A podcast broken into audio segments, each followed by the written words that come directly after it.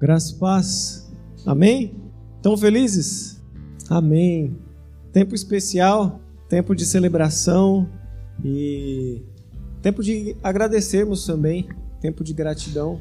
Todo esse tempo que nós estamos caminhando juntos e a cada dia que passa a gente tem muito mais convicção de que Deus se move através do outro.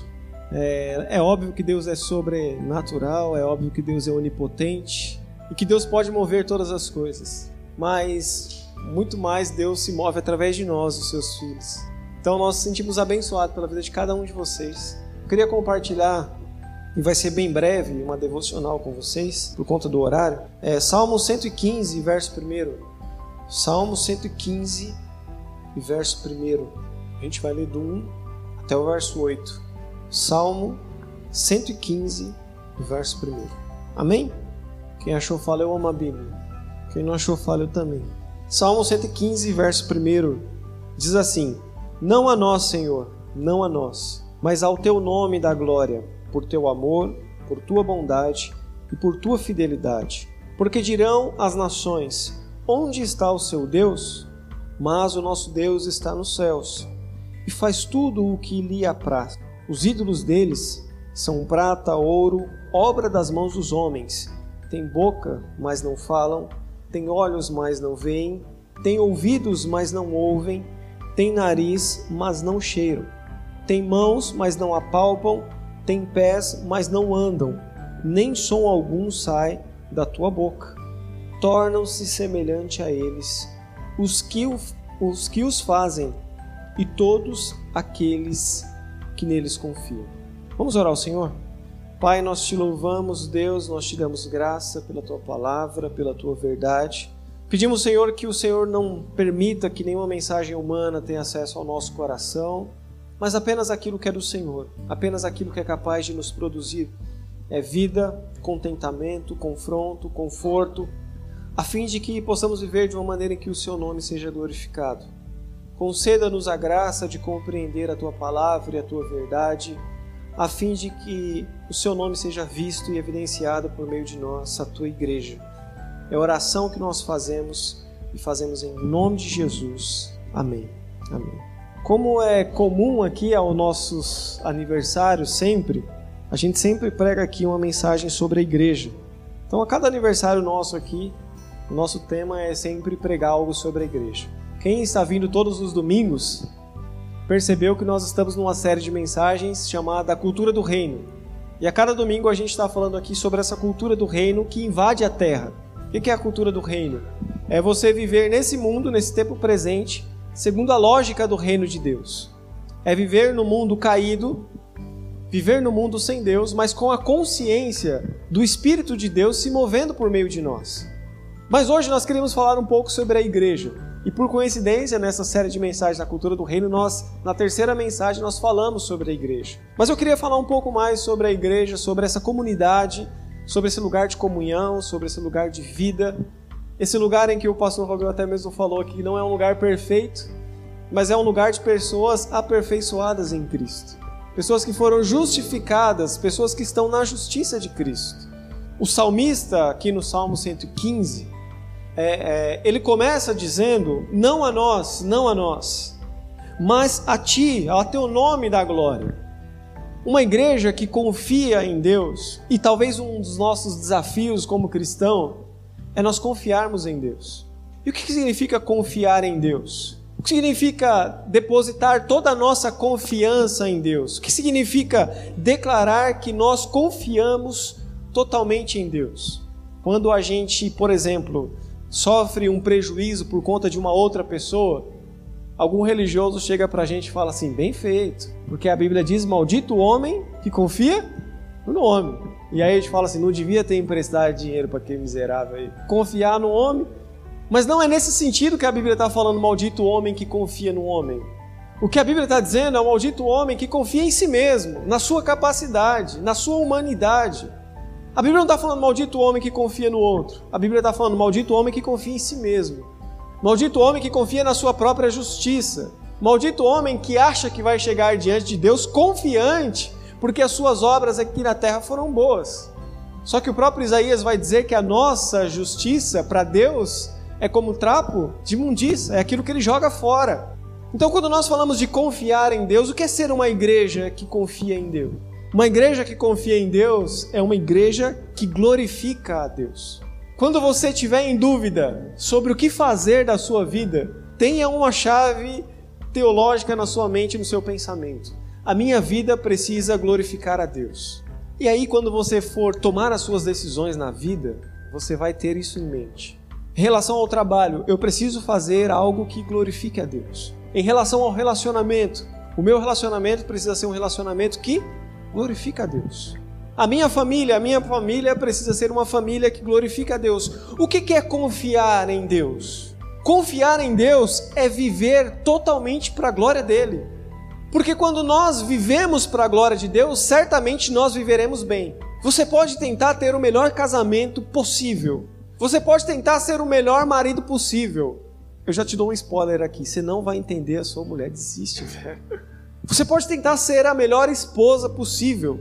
Você pode tentar ser o melhor filho possível. Certamente você vai falhar. Mas a partir do momento que você começar a ser um marido que glorifica a Deus, uma esposa que glorifica a Deus, um filho que glorifica a Deus, certamente certamente você vai produzir o bem na sua casa e na sua família.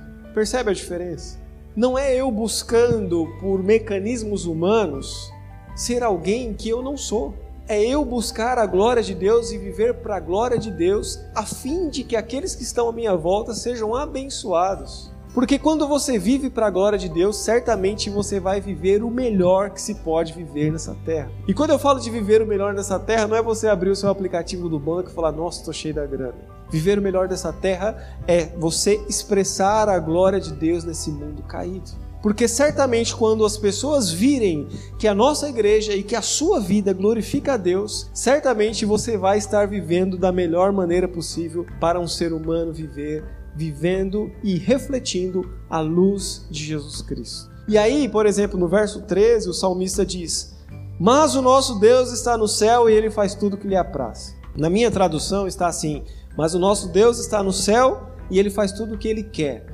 Quando a gente tem essa impressão assim de alguém faz tudo o que ele quer, a gente geralmente pensa que essa pessoa é arrogante, ela é metida. Pensa se eu falar para você, mano, eu faço o que eu quero. Você já pensa assim, ali, ó, um arrogante. É ou não é? Cara ali é metido, aquele cara ali é, é mimado. A gente sempre pensa em algo nesse sentido. E aí, quando nós lemos, por exemplo, que, que nós devemos amar a Deus acima de todas as coisas, quando Jesus diz assim: quem não deixar pai, mãe, família por amor de mim não é digno de mim, a primeira coisa que a gente pensa talvez é assim: Deus é um Deus narcisista. Deus é um Deus que ele é egoísta, mas não é. A lógica do reino de Deus é diferente da nossa. Porque imagina, se você viver amando a Deus acima de todas as coisas, certamente você vai amar o seu próximo muito mais do que se você tentar amar o próximo acima de Deus. É ou não é? Se eu tentar amar a Neidinha por conta própria, posso até tentar de uma certa, de uma maneira humana amá-la, mas se eu amar a Deus acima de todas as coisas, certamente eu vou amar a minha esposa muito mais, porque o amor de Deus que está em mim vai ser refletido sobre ela. E essa é a lógica do reino de Deus. Quando Deus é o centro da nossa vida, quando Deus está sobre tudo e sobre todos, certamente Ele vai governar a nossa vida de uma maneira muito melhor do que nós tentando governar com mecanismos humanos. E aí ele diz: O nosso Deus está no céu e Ele faz tudo o que Ele quer. Só que no verso primeiro ele diz alguns atributos de Deus. Ele diz: Não a nós, Senhor, não a nós, mas ao teu nome da glória, por teu amor por tua bondade e pela tua fidelidade. Então, quando ele diz assim, Deus faz tudo o que ele quer, e eu quero viver para a glória de Deus, não a mim, não a nós, mas a glória a ti. É lançar-se no Senhor para viver para a glória dele, porque ao viver para a glória de Deus, nós vamos provar do seu amor, da sua bondade e da sua fidelidade. Quando ele diz Deus faz tudo o que ele quer, mas de que Deus nós estamos falando? De um Deus amoroso de que Deus nós estamos falando? De um Deus bondoso. De que Deus nós estamos falando? De um Deus fiel. E aí, esse Deus que faz tudo o que Ele quer, certamente o que esse Deus quer fazer é amor, é bondade, é fidelidade. Certamente esse Deus vai produzir amor, bondade e fidelidade. Porque esse mesmo Deus, ao invés de escolher matar, ele escolhe morrer. Ao invés de Deus escolher matar, ele escolhe morrer. Ao invés de ele exercer juízo e nos condenar, ele exerce justiça e nos salva. E a sua fidelidade, em que os seus planos não foram colocados na nossa justiça, mas na sua própria palavra. Não precisa abrir. 2 Timóteo 2,3 diz: Deus é fiel. Mas se formos infiéis, entretanto, ele permanece fiel, porque ele não pode negar a si mesmo. Deus é um Deus amoroso, porque ao invés de matar, ele escolhe morrer. É um Deus bondoso, porque ao invés de derramar juízo, ele derrama sobre nós justiça. E Deus é um Deus fiel, porque ainda que nós sejamos infiéis, ele permanece fiel. Porque a sua fidelidade não está baseada na nossa competência, mas na sua própria palavra. Ele olhou para nós e falou assim: Eu vou ser fiel com a sua vida, Lelo. Mas e se eu pisar na bola, Jesus? Eu vou continuar sendo fiel porque não é a sua competência que está em jogo. Eu estou empenhando a minha palavra. E aí ele mantém-se fiel. Verso 2: Porque dirão as nações: Onde está o teu Deus? O nosso Deus está nos céus. A igreja, ela precisa ser uma resposta para essa pergunta. O salmista diz: Os gentios, os pagãos, as outras nações perguntarão, dirão: Aonde está o seu Deus? E nós, como igreja, nós precisamos ser a resposta para essa pergunta. Eu falo isso e repito sistematicamente: Deus poderia abrir o céu e mostrar a sua glória para que todas as nações vejam, ali está Deus. Mas Deus desejou-se revelar-se por meio do seu filho Jesus. E aí, Jesus, ao ascender aos céus, ele diz: Permanecei em Jerusalém, até que do alto sejais revestido de poder, e vocês serão as minhas testemunhas, vocês testificarão sobre mim. O que Jesus está falando é: antigamente, quando eu estava no mundo, os endemoniados vinham até mim, os necessitados vinham até mim. Eu vou para o Pai, eu vou enviar o Consolador, o Espírito Santo, e essas pessoas não virão até mim, virão até? Já que hoje está cheio, vira para o teu lado e fala: até você, mano. Vai vir até você, porque você é o meio pelo qual Deus se move no mundo agora. Você é o corpo de Cristo. Você é o corpo. A resposta para essa pergunta, aonde está Deus, está em você. Você agora é a imagem de Deus no mundo. E a pergunta é: qual imagem nós estamos passando? O salmista, ele tinha uma relação de um Deus transcendente. O salmista tinha uma relação do Deus que está nos céus, porque ele diz: "O nosso Deus está nos céus". Só que Jesus ressignificou esse lugar de Deus. Jesus trouxe o Deus transcendente para ser o Deus imanente. Agora Deus não está mais lá no céu. Agora Deus está em nós. Deus está aqui. Deus está conosco. Deus está em nós. O Evangelho de João, verso 23, diz assim: Respondeu-lhe Jesus e disse: Se alguém me ama, guardará a minha palavra. Eu e o meu Pai o amará. Viremos para ele e faremos nele morada. Agora não é mais o Deus que está lá, agora é o Deus que está aqui. Agora não é mais assim, eu vou orar para Deus alcançar o Alex que está lá distante. Não, eu vou orar para eu ir até ele. Porque Deus não está mais lá, Deus está aí. E nós agora, nós agora precisamos ser a resposta para essa pergunta: aonde Deus está? Aonde está Deus? Deus está no abraço, Deus está na comunhão, Deus está no partir do pão, Deus está na generosidade, Deus está no aconselhamento, Deus está no compadecer-se, ser solidário. Deus está nesses movimentos. E nós, como igreja, precisamos refletir a imagem de Deus. Mas a imagem de Deus hoje tem sido comoditizada.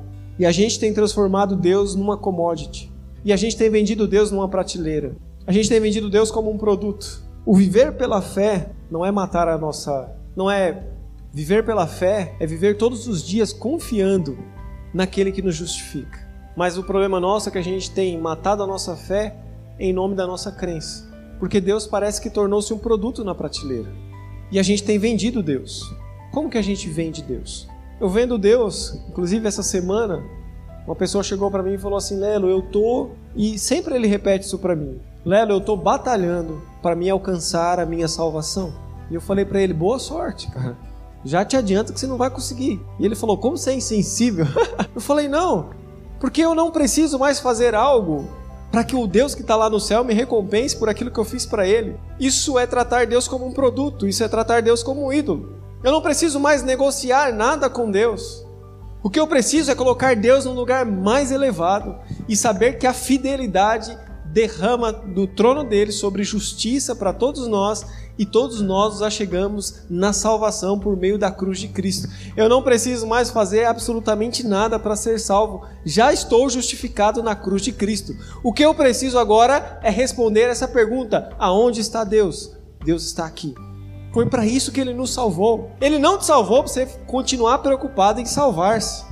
Ele não te salvou para você falar assim, mano, estou tentando me salvar. Não, ele te salvou para você evidenciar o reino de Deus, para você viver para a glória de Deus, sem a preocupação, sem achar que você está tentando agradar a Deus. Sabe como que a gente agrada a Deus? Sendo o espelho de Jesus no mundo. Não mate a sua fé em função da sua crença, porque o domingo à noite não é mais importante que a segunda de manhã. O que a gente está fazendo aqui à noite é uma tradição, é um encontro e é belo demais, é sensacional. Mas não deixe que a sua fé se limite a isso daqui, a uma crença. Não deixe que esse encontro se transforme numa crença, numa tradição na sua vida. Ah, domingo foi tão bom. Vamos esperar outro domingo então para a gente ir de novo? Não, cara. Você é imagem de Deus no mundo. Seja no trabalho, seja em casa, seja nos seus relacionamentos, você é alguém que vive para a glória de Deus. Verso 4: Os ídolos deles são prata, ouro e obra das mãos dos homens, têm, bocas, têm boca, mas não falam, têm olhos, mas não veem, têm ouvidos, mas não ouvem, têm nariz, mas não cheiram, têm mãos, mas não apalpam, têm pés, mas não andam, nem som algum sai da sua boca. Tornam-se semelhante a eles os que fazem e todos os que nele confiam. O salmista está dizendo: olha, os ídolos, o que os gentios adoram, os pagãos adoram, tem boca, mas não fala, tem ouvidos, mas não ouve, tem pés, mas não andam. E uma coisa bem sutil que a gente percebe nos evangelhos é que enquanto Jesus está caminhando entre nós, Jesus ele dá sinais da imagem de Deus. Porque quando Jesus cura um cego, ele está dizendo: não, não, Deus não é como um ídolo, Deus ele enxerga. Quando Jesus cura um coxo, ele está dizendo: não, não, Deus não é semelhante às estátuas humanas. Deus anda, Deus está em movimento. Deus, quando ele cura um surdo, ele está dizendo: Deus não é semelhante aos ídolos que vocês possuem. Deus ouve. Todos, todo milagre que Jesus fez é um sinal para refletir a imagem de Deus. Então Deus não é esse produto. Deus não é esse, esse, esse Deus que está numa prateleira. Deus não é um ídolo. Porque com o ídolo a gente desenvolve uma relação de amor e ódio. E não é assim com Deus. Eu falei aqui semana passada no culto. Deus é o, é o mais elevado. O que está no, no lugar mais elevado na sua vida?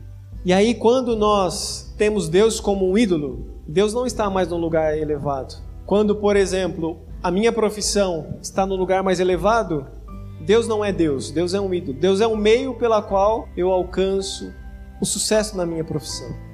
Quando o meu casamento está num lugar mais elevado, Deus é um meio para o meu casamento. Quando o dinheiro está no lugar mais elevado, Deus é um meio para me alcançar dinheiro. E aí por isso que surgem as doutrinas da prosperidade. Dá o seu dinheiro aqui que você vai receber não sei quantos mil vezes mais. Porque a gente começa a fazer uma barganha com Deus. E aí quando nós invertemos, nós tiramos Deus do lugar mais alto, aquilo que nós colocamos no lugar mais alto tornou-se o nosso Deus. E o nosso Deus tornou-se um ídolo, um meio para me alcançar aquilo que eu quero. Só que Deus não é um meio. Deus é Deus. Deus é soberano. Deus está no mais elevado lugar. E lá é o lugar onde nós o adoramos. Ou aqui é o lugar onde nós o adoramos. Ele é o centro de tudo que há. Ele é o centro da nossa igreja. Porque quando nós desenvolvemos esse relacionamento com Deus de troca e recompensa, não faz diferença de eu pegar um tambor aqui e começar a bater para Deus me abençoar. Não faz diferença nenhuma. Quando nós tratamos Deus com barganha e com recompensa, a igreja passa a ser uma beneficiária de si mesma. O que é ser uma beneficiária de si mesma? A, a igreja ela comete o vampirismo social, porque ela tira o cara do mundo e traz aqui para dentro para servir aqui. E aí esse cara que está servindo aqui não tem mais efeito no mundo. E aí a igreja está beneficiando a si mesmo. Mas o lugar onde a igreja precisa ganhar expansão, onde que é? Do lado de fora. Uma igreja que cresce para dentro morre. Morre e morre depressa. Nós somos alistados aqui e somos enviados ao mundo. Porque é lá que nós somos igreja e nós fazemos a diferença. Eu queria que você abrisse rapidinho em Atos 17, verso 29. Atos 17, verso 29. Amém? Diz assim: Sendo nós, pois, gerados, olha que palavra sensacional, né? Somos geração, gerados em Deus. Não havemos de cuidar que a divindade seja semelhante ao ouro, ou à prata, ou à pedra esculpida por artifício e imaginação do homem. Mas Deus, não tendo em conta os tempos da ignorância, anuncia agora a todos os homens e em todos os lugares que se arrepende, porquanto tem determinado um dia em que com justiça há de julgar o mundo. Olha aqui que Paulo diz: vocês que foram gerados em Deus, vocês estão vivos, vocês são um organismo vivo, vocês são o corpo de Cristo. Não pense vocês que Deus é semelhante a algo que está parado. Vocês estão em movimento, vocês são o corpo de Cristo. A igreja é o corpo de Cristo. E o corpo de Cristo, eu sempre brinco, né? É um lugar de diversidade. O corpo de Cristo é um lugar de pessoas diferentes. E o maior desafio nosso como pastores é não padronizar todo mundo para ser igual. Porque Deus te chamou para ser exatamente como você é, aperfeiçoado pelo seu espírito. Porque se todos nós aqui fôssemos iguais, nós não seríamos um corpo, nós seríamos um amontoado. Já pensou se todo mundo aqui fosse nariz? Nós nunca seríamos um corpo. Um corpo não tem só nariz. Nós somos uma diversidade que caminha em unidade. E ser diferente não significa que está errado, significa que nós somos corpo de Cristo. Então vamos caminhar com a imagem de Deus sobre nós. Aquele que fala, aquele que ouve, aquele que caminha. No verso 8 de Salmo 115, ele diz: Tornam-se semelhante a eles os que nele confiam. Tem uma frase de um livro que eu li, John Stott, que ele começa o livro dizendo assim: Você é aquilo que você adora. E essa frase eu anotei naqueles livros da vida, sabe? Que você leva para a vida inteira. Você é aquilo que você adora. E eu queria encerrar com uma pergunta: Em quem você tem confiado? Nos ídolos? Aonde está a sua motivação? Qual é a sua maneira de relacionar-se com Deus? E eu queria que, do fundo do coração, você respondesse, dizendo: A minha confiança está no Deus amoroso, bondoso e fiel. E quando você viver para a glória dele, certamente você vai experimentar o seu amor, da sua bondade e da sua fidelidade. Você não precisa ter medo, porque quando você viver para a glória dele, certamente você vai viver da melhor maneira possível. Não existe uma melhor, uma melhor versão de você senão aquela que vive para a glória de Deus. Amém? Vamos orar ao Senhor? Senhor, muito obrigado, meu Deus, pela tua palavra. Pedimos que o Senhor crave em nós aquilo que foi inspirado pelo Teu Espírito Santo.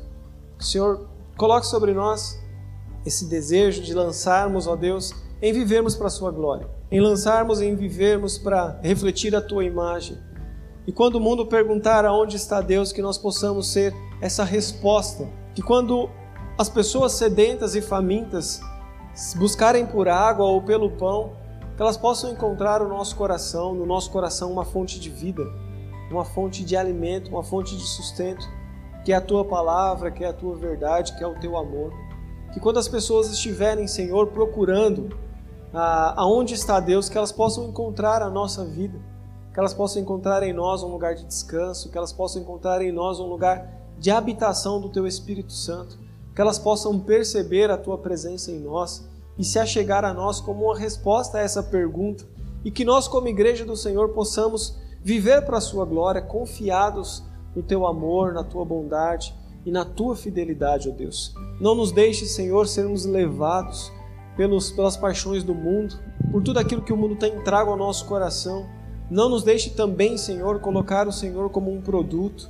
Não nos deixe tratar o Senhor como um ídolo que está ao nosso benefício ou que está ao nosso entretenimento, mas nos ajude, Senhor, a ter o Senhor como aquele que está assentado no alto e sublime trono, mas mesmo assentado no alto e sublime trono também se move por meio de nós, os seus filhos. Nos ajude, Senhor, a, a te amar sobre todas as coisas. Nos ajude, Senhor, a te amando, a gente possa refletir esse amor ao outro, ao próximo. Nos ajude, Senhor, que ao glorificar ao Senhor, as pessoas possam ser contempladas com a tua glória e com a tua presença em nós, Pai.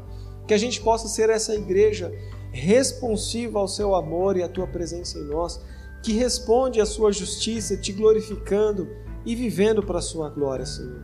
Lança fora o nosso orgulho, a nossa soberba, de acharmos, que, de acharmos que podemos confiar na nossa justiça, que podemos confiar na nossa capacidade, que nós podemos confiar na nossa competência. Nós não podemos, ó Pai. Tudo que nós fazemos e tudo que a gente venha a fazer, que seja, Senhor, através do teu, do teu mover sobre nós, que seja através da tua justiça, que seja por meio da tua graça. Nós nos apegamos nela e confiados, ó Pai, nós te louvamos e te agradecemos, Senhor. É a oração que fazemos e fazemos em nome de Jesus. Amém. Amém.